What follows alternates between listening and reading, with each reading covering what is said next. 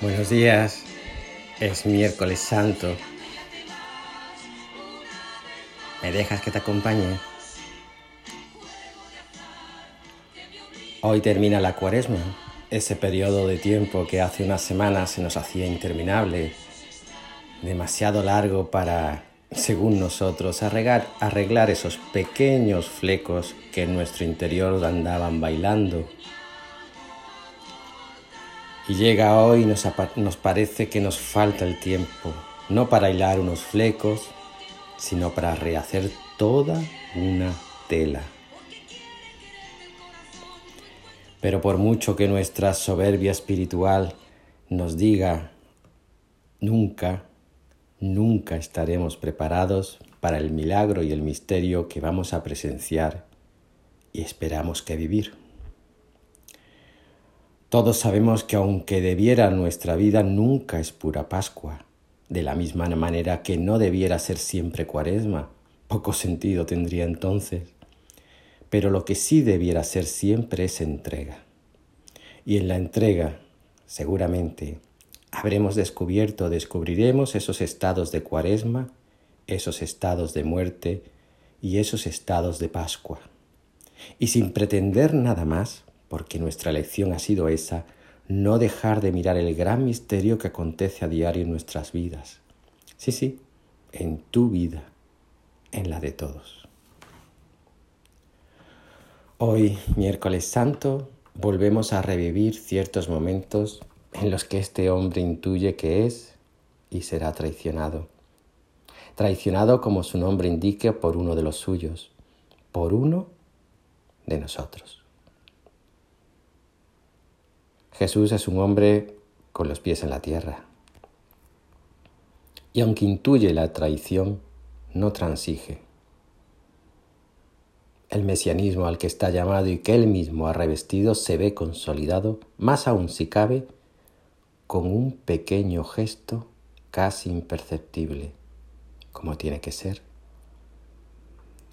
La invitación a Judas a la amistad con él. Un gesto plasmado con una pequeña pregunta en el bullicio de una sobremesa, o en el gesto hebreo de ceder el plato para comer, o en un tú lo has dicho. En todos ellos Jesús respeta y acepta la libertad de cada uno de nosotros para actuar, pero Él no deja de invitar. Invitar a la amistad con Él.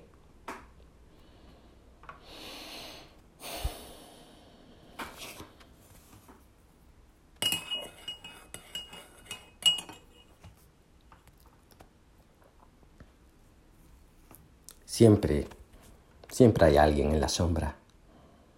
Siempre hay alguien callado, quizás silenciado por los personalismos de tantos, por las grandilocuencias de las obras, dispuesto a ayudar.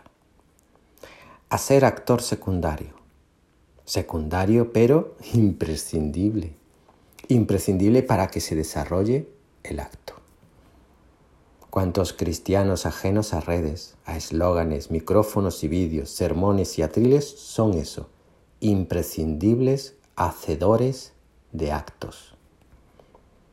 Los incondicionales de Jesús. Sin nombres, sin historias que resaltar, sin paso a la posteridad más que aquella que hace referencia al paso de Jesús gracias a ellos anónimos en una iglesia que quizás se mire demasiado en el espejo del soy yo maestro, en una mezcla de vanagloria y de purgatorio impostado en el que lavarse las manos ante los demás comensales.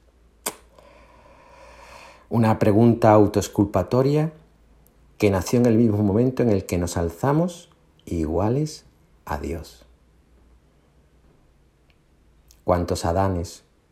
¿Cuántos Caínes? ¿Cuántos Césares? ¿Cuántos Judas? ¿Cuántos de nosotros? Pero la pregunta es retórica, ¿verdad?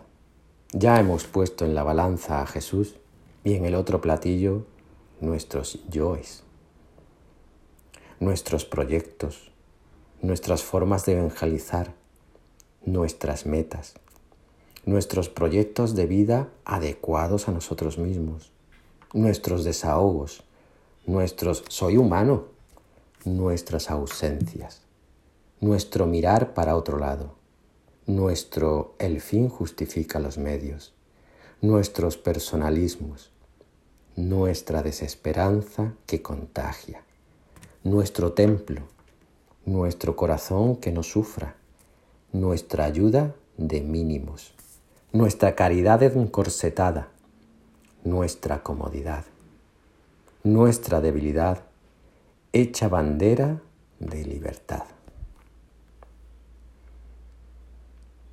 Y Jesús es desechado, desechado y vendido, pues ya que no nos sirve, saquemos algún provecho. Algo debe quedar de ese sueño que no nos satisfizo ni os satisface, ¿verdad?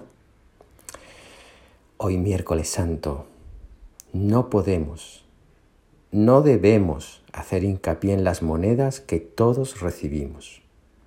Hoy miércoles santo, podemos y debemos estar expectantes ante el milagro que se va a consumar, la cena, la última cena, la cena del amante al amado, la cena de la excelsa misericordia, la cena perdurable y continua en la vida, la cena de la vida, la cena del novio, la cena eterna, la cena del amor desmedido, la cena del perdón desbordado,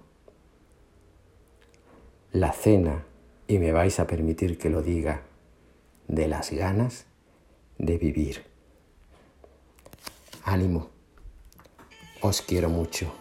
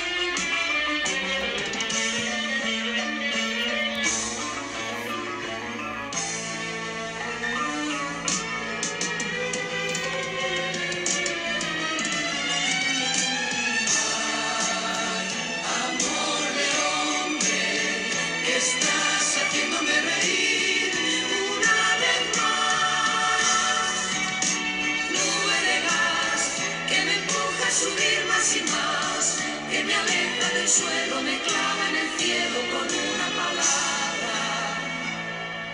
Amor.